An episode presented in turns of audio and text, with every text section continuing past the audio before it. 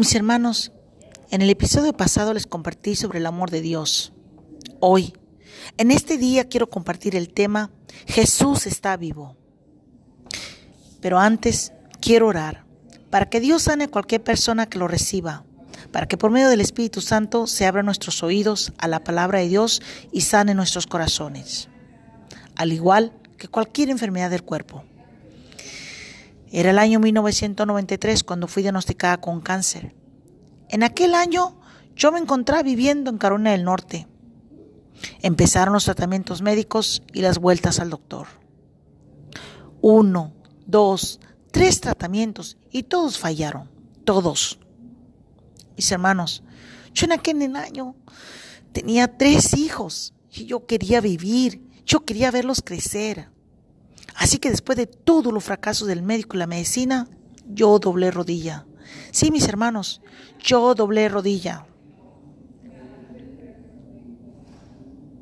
¿Y saben qué? Yo le hablé al Señor Jesús. Yo le dije, yo no te conozco. Sí, yo no te conozco, pero cuentan que tu nombre es Jesús y que tú puedes sanar a los hombres. Escuché que una mujer que sufría por años un flujo de sangre fue sanada con solo tocar tu manto y que eso sucedió hace más de dos mil años. Heme aquí postrada ante tu presencia. Yo tengo miedo, Jesús. Yo quiero vivir. Yo quiero ver crecer a mis hijos. Yo creo que aunque la medicina no puede curarme, tú puedes sanarme. Yo tengo fe que al igual que aquella mujer que tú puedes sanarme. Tú eres el doctor de doctores y en este momento yo puedo ser sanada. Mis hermanos, yo empecé a sentir un gran calor y solamente sudaba y sudaba. Los meses pasaron y cuando fui a ver al doctor me pregunta que a dónde fui, porque yo estaba curada. Yo había sanado de esa enfermedad de cáncer. Le dije al doctor que yo no había ido a ninguna parte, pero que le había orado al único que tiene el poder de sanar. El doctor incrédulo me dijo que yo no podía volver a tener otro hijo porque el cáncer regresaría. Mis hermanos, permítame compartirles. Después de eso, he dado a luz a otros once hijos más y el cáncer jamás regresó. Mis hermanos, Jesús está vivo.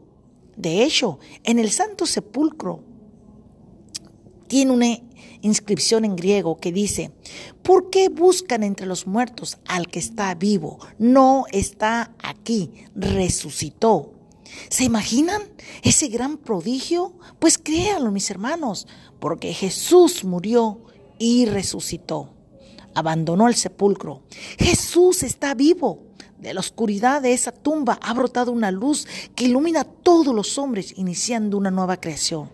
Y si Jesús, mis hermanos, no está en aquella tumba que le fue prestada por su amigo José de Arimatea, entonces Jesús se encuentra en todas partes del mundo. Nosotros tenemos el deber de comunicar que Jesús está vivo y testificar que sigue curando y sanando, al igual que hace más de dos mil años.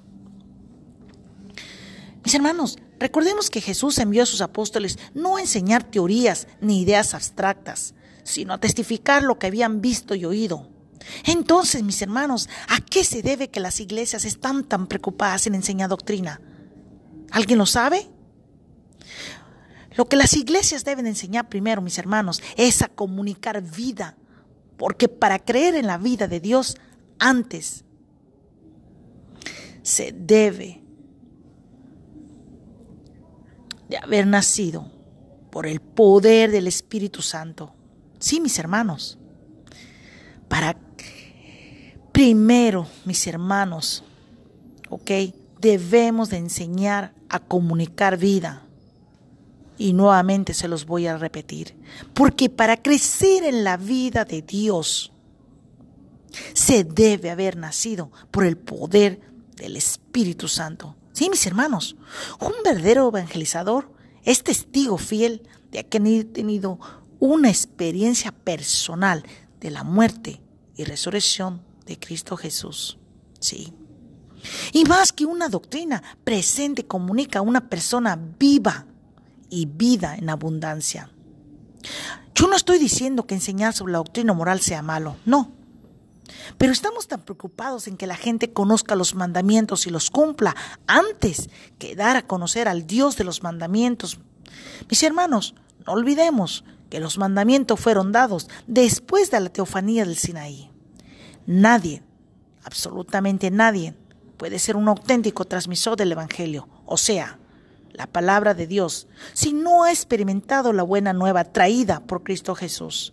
Mis hermanos, el día que comprendamos el poder que tiene el testimonio, cambiará nuestra predicación. Pues la predicación va acompañada de las señales y prodigios que Jesús prometió. Hay quienes preparan grandes discursos en un pedazo de papel, muchos de ellos muy buenos y profundos, pero se olvidan que el Señor Jesús también dicta, habla y transforma. Imagínate que Dios te habla y te dijera, si tú que tienes tantos estudios y has leído tanto, no eres capaz de grabártelo de memoria solo para repetirlo, ¿cómo entonces quieres que esta gente sencilla, que no tiene la misma preparación que tú, lo grabe en su corazón para vivirlo? Sí, mis hermanos, esa es una realidad muy cierta. Todos deberíamos cambiar discursos dentro de nuestras iglesias y hablar del gran poder de Dios y su inmenso amor. Sin embargo, no basta solo hablar de Jesús, sino de permitirle actuar con todo su poder del Espíritu. ¿Acaso debería recordar lo mucho que predicadores, pastores y evangelizadores hablan de Jesús? Sin embargo, no lo dejan actuar a través de ellos. ¿Por qué? ¿Acaso no se dan cuenta que el Evangelio de Dios no solamente son palabras? No, no, mis hermanos, no lo es. El reino de Dios es poder y fuerza que viene de lo alto y se manifiesta entre nosotros. Mis hermanos, podemos pasar horas y horas hablando de Jesús y de los grandes milagros de Él en el Evangelio. Pero más que nada, debemos hablar de los milagros de Jesús en estos momentos, en tiempo presente. El cojo, el inválido, que ya caminan. Sí, mis hermanos, aquel que estaba sentado en una silla de ruedas, pero que ahora camina, aquel que andaba en muletas, pero que ahora camina, el ciego que ahora ve, el que ha sanado de cáncer, el que ha sanado de sida, el que ha sanado de odio en su corazón, el que ha sanado de sed de venganza. Esos son los milagros que están ocurriendo hoy en día a través de Cristo que está vivo. Hoy te quiero invitar a que empieces a hablar del Jesús que está vivo, del Jesús que resucitó, del Jesús que sana y sigue sanando mediante el poder del Espíritu Santo. No tengas miedo de hablar. Porque cuando tienes confianza y seguridad para transmitir la buena nueva, puedes predicar en cárceles y hasta en estadios repletos llenos de gente. Hoy en día debemos de evangelizar con el poder del Espíritu Santo, acompañando nuestra predicación. Con los signos y prodigios que deben ser normales en la presentación del Evangelio. Debemos de orar sin parar, sobre todo por los enfermos Debemos de predicar a todos que Jesús resucitó y está vivo en medio de nosotros. Mis hermanos, cuando alguien es sanado por Jesús mediante el poder del Espíritu Santo, antes que creer, somos escépticos. Sí, díganme si no es cierto. Somos escépticos. ¿Por qué nos cuesta creer y aceptar la misteriosa acción del Espíritu Santo? Ya sé. Seguramente es porque son tan racionales por eso se les hace tan difícil asimilar la acción del Espíritu Santo, que sopla como quiere, sin limitarse a los moldes racionales de nuestra lógica. El Espíritu Santo sopla, sí, sopla, de una manera muy misteriosa. No sigue programas pastorales. Obviamente, necesitamos la metodología pastoral, pero la base de toda pedagogía de fe consiste precisamente en aceptar que nosotros no somos quienes dirigimos su acción, sino Él la nuestra. Los dones del Espíritu Santo son diferentes y actuales. La iglesia, mis hermanos, es un pentecostés permanente y no una racionalización permanente. ¿Quién recuerda una anécdota de Jesús? Sí, esta anécdota, cómo me encanta compartirla. Imagínense, mis hermanos, un día estaba Jesús con sus discípulos y les preguntó, ¿y ustedes quiénes dicen que soy? Simón Pero se levantó y le contestó, Tú eres la teofanía escatológica que sustenta ontológicamente la intencionalidad de nuestras relaciones subconscientes e interpersonales. Jesús abrió los ojos llenos de sorpresa y preguntó, ¿qué, qué, qué, qué? Y Pedro no pudo repetir porque se le había olvidado. ¿Saben por qué? Porque no era algo que él tenía en su corazón, sino en su mente. Mis hermanos, el mundo está cansado de escuchar teorías y florilegios literarios. La gente tiene hambre de las palabras vivas y eficientes. Recordemos en el Evangelio de San Lucas, cuando Jesús se les apareció a los dos discípulos iban tristes y abatidos del camino de Jerusalén a Emaús. Ellos hablaban entre sí de la muerte. Ellos habían quedado sepultadas todas sus esperanzas con esa muerte de Jesús. Así que cuando Jesús se les une en ese camino, ellos empiezan a hablar entre sí y hablaban de cada uno de los grandes milagros que Jesús había hecho. Pero cuando empiezan a tocar el tema de la resurrección, no pudieron dar su propia experiencia y se limitaron a repetir lo que las mujeres que habían encontrado en el sepulcro decían que unos ángeles habían dicho. ¿Cómo era posible que estos dos discípulos no reconocieran a Jesús cuando se les unió en el camino? ¿Cómo? ¿Usted lo sabe?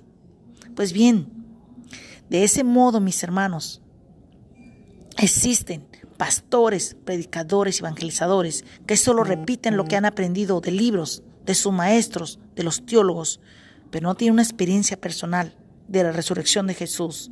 Y si no han tenido un encuentro personal con Jesús, solo repetirán palabras, teorías y enseñanzas que aprenden de otros. ¿Saben qué sucede con nosotros? Mis hermanos, lo que sucede con nosotros es que nos pasamos la vida utilizando velas para iluminar nuestras vidas. Sí, mis hermanos, escucharon bien, velas. Y la razón del por qué lo hacemos es muy simple. No estamos conectados a la luz del mundo que es Jesús. Mis hermanos, es tiempo de evangelizar, es tiempo de predicar y presentar nuestro testimonio, esa experiencia personal de la salvación. De hecho, en Hechos 4 nos dice la palabra del Señor, no podemos dejar de hablar de lo que hemos visto y oído. Un verdadero evangelizador, mis hermanos, no es el que habla de Jesús, sino que el que es capaz de presentar a Jesús vivo delante de los evangelizados, para que ellos, al igual que los samaritanos, también digan, ahora ya no creemos por tus palabras, sino porque nosotros mismos hemos visto y experimentado que Jesús es el Salvador del mundo. Finalmente, mis hermanos, quiero cerrar con compartirles que nadie puede transmitir la buena nueva si antes no ha experimentado que Jesús está vivo hoy. Ahora, yo te invito a que conozcas a ese Jesús que está vivo, a que ese Jesús que me sanó a mí de cáncer, también te sane a ti. Yo quiero pedirte que abras tu corazón y le conozcas. Mis hermanos, yo no conozco tu enfermedad, yo no conozco tus tribulaciones o angustias por las que estés pasando en este momento, pero yo te aseguro que Jesús sí las conoce. Y si tú quieres, si tú quieres, mis hermanos, Jesús en este momento puede sanarte. Solo pídeselo y ten fe, porque déjame decirte que tenemos a un Dios vivo, a un Dios reconciliador, a un Dios sanador, a un Dios que te ama y te perdona. Mis hermanos, por hoy fue todo. Me dio mucho gusto compartir esta reflexión y que espero que toque sus corazones y que pidamos a Dios y que presentemos a un Dios vivo que sigue sanando y curando hoy en día, al igual que hace dos mil años. Mis hermanos, Jesús está vivo.